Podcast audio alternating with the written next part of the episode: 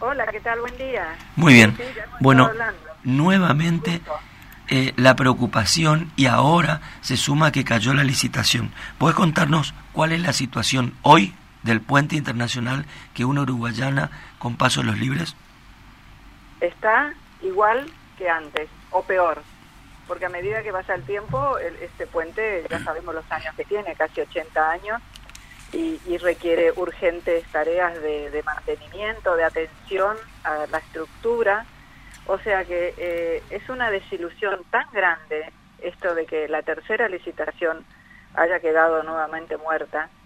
Pero, pero era ya, por otro lado, ya era una, era casi una historia cantada, porque eh, ya hubieron dos licitaciones que cayeron. Vuelven a hacer algo de la misma manera. Que si uno quiere, eh, si uno espera resultados diferentes, no puede seguir haciendo lo mismo y esperar resultados diferentes. Entonces, eh, ya, bueno, dijimos, bueno, vamos a esperar qué pasa con esta tercera licitación, pero ya era como de imaginarse que no iba a funcionar. ¿Qué es lo, qué es lo que qué es lo que pasó ahí? ¿Por qué caen las licitaciones? Porque eh, por 700 metros de puente a la empresa eh, no les no le conviene, no le es negocio mantener 700 metros de puente con el costo del traslado del material, del asfalto, en fin, de todo. Es decir, como que el Estado ofrece poco o paga poco para el trabajo, para el costo que, que tiene eh, la empresa, ¿no? La empresa que va a ofrecer o que va a realizar ese trabajo. Delio, vamos a, vamos a poner un poquito en, en contexto la, la situación. En- a- hace, un, hace un tiempo, en, en septiembre, a mediados de septiembre más o menos, se cerró el puente internacional por una rotura, se, se, se rompió la calzada, digamos, ahí en, la, en, en, el- en un pedazo del tramo. brasilera. de la cabecera brasilera. Bueno, a partir de, de ahí se cerró después eh, de unos días y de mucho y de mucho ruido, digamos, se decidió que este se iba a abrir eh, el puente parcialmente que iban a ser por horarios y rotativos este en mano en mano única. Ese ese sistema de, de paso todavía está está vigente, digamos, ¿no? Está vigente, continúa, media Bueno. hora de cada lado. Exactamente. Bueno, desde, desde ese momento, mediados de septiembre, octubre, noviembre, diciembre, estamos ya por llegar a los tres meses, se había dicho que, bueno, se iba a hacer una licitación para este, generar condiciones de mantenimiento y de reparación. Eh, pero ahí hay una cuestión también que eh, eh, el- el- la potestad, digamos, argentina es hasta la, hasta la mitad del puente y la otra mitad es brasilera. La cuestión de la reparación más costosa, más integral, que es el agujero que se hizo en la calzada, ¿cómo está eso? Se están haciendo los trabajos, están muy O sea, Brasil estaba avanzando, digamos. Sí, sí, Brasil tomó medidas muy rápidas en el asunto y creo que hizo una especie de contratación, ac- aceleró los procesos como una especie de contratación Directa. como para no pasar por toda la burocracia exactamente, que es lo que yo creo que tendríamos que hacer Bueno, del lado argentino. y en el lado argentino lo que teníamos que hacer era llamar a licitación para hacer una reparación integral de los del, de la mitad del puente. El mantenimiento, la iluminación, la señalización, todo, todo, toda la, la problemática que tiene hoy ese puente. Y, en- y- y ahí se llamó tres veces a, a licitación y las tres veces quedó desierta la licitación. No, se, esta vez, es ahora, eh, lo que fue posterior a la rotura de la cabecera del puente brasilero fue la tercera licitación. Ya anteriormente a esta, a esta situación ya habían habido dos licitaciones.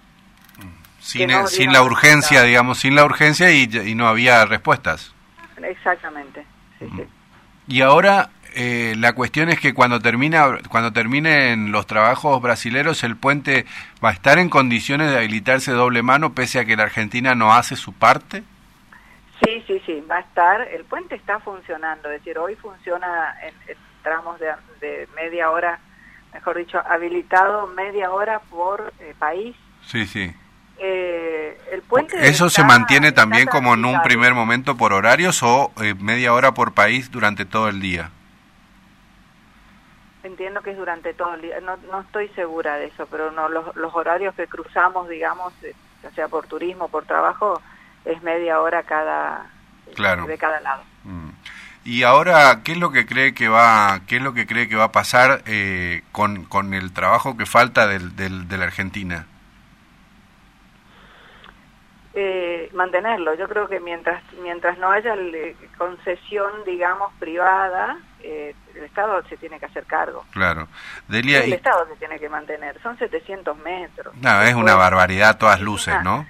Totalmente. Nosotros estamos, bueno, tantas noticias de tantas empresas de construcción multimillonarias, no podrían hacer 700 metros de puente. Sí, ni siquiera hacer, ni siquiera es hacer el puente, digamos, ¿no? Es una apenas una película de asfalto negro. No, aparte no es hacer un puente, es mantenerlo, es este, tapar esos baches, pero taparlos como corresponde, no con, con piedritas como vienen haciendo, que a la primera lluvia se, se vuela todo, se lava todo. No, es increíble, ¿no? No tiene señalización, demarcación, es increíble, es una... Ay, a la noche es terrible. Ahora, Delia, dígame, un, dígame una cosa, ¿cómo, cómo, cuánto, ¿cuánto tiempo más va a demandar el trabajo integral que está haciendo Brasil para poder habilitar el puente con normalidad? Ya se está terminando, ya este, creo que faltan, eh, para, para fines de año ya esto debería estar terminado. ¿Quiere decir esto que para las vacaciones ese paso internacional va a estar habilitado con normalidad? Esperemos que sí, eso habríamos que, tendríamos que confirmar con las autoridades brasileras con cuál, a qué altura de los trabajos se vienen se vienen realizando este, para ver qué fecha vamos a tener el puente habilitado en las dos manos.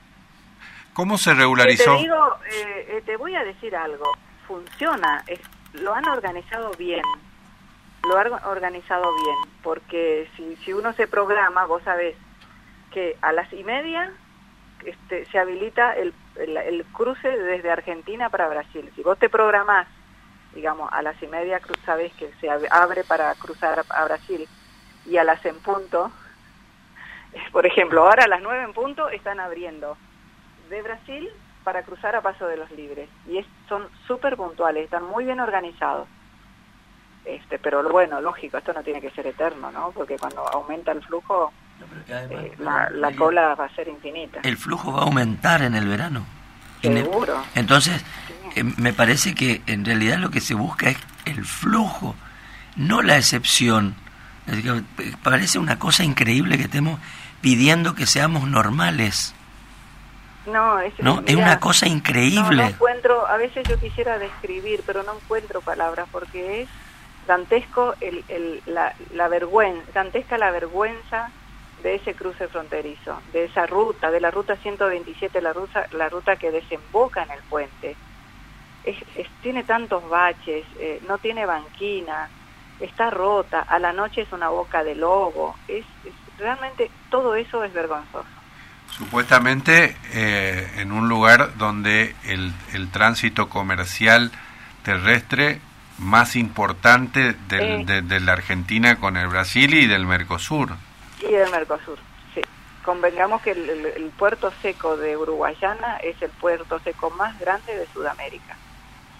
Eh, es, es este y es la es aparte de la, la entrada es la imagen la imagen de los turistas que entran por, por auto por vehículos eh, es, y es, la, es el paso que se usa más para todos los que vienen desde el sur desde el centro del país el paso fronterizo que usan para ir a las playas. Claro.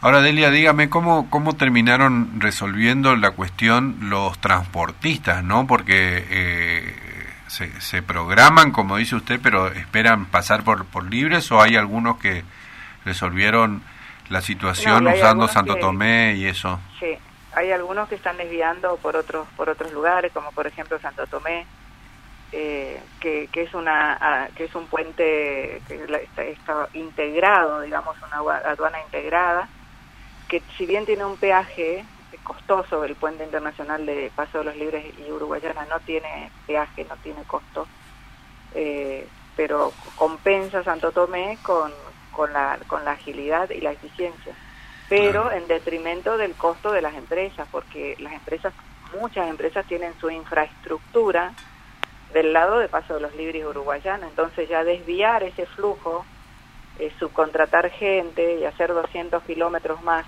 de ida y de vuelta son 400 kilómetros más.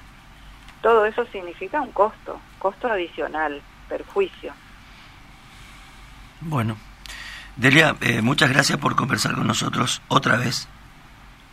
Por favor, gracias a ustedes por poner, este, ayudarnos a, hacer visible esta, esta problemática que realmente nos tiene muy preocupados y que está casi desilusionados muchas veces. Sí, sí. Gracias. Delia Raquel Flores, presidente de la Cámara Libreña de Empresarios del Transporte Automotor de Cargas y Afines.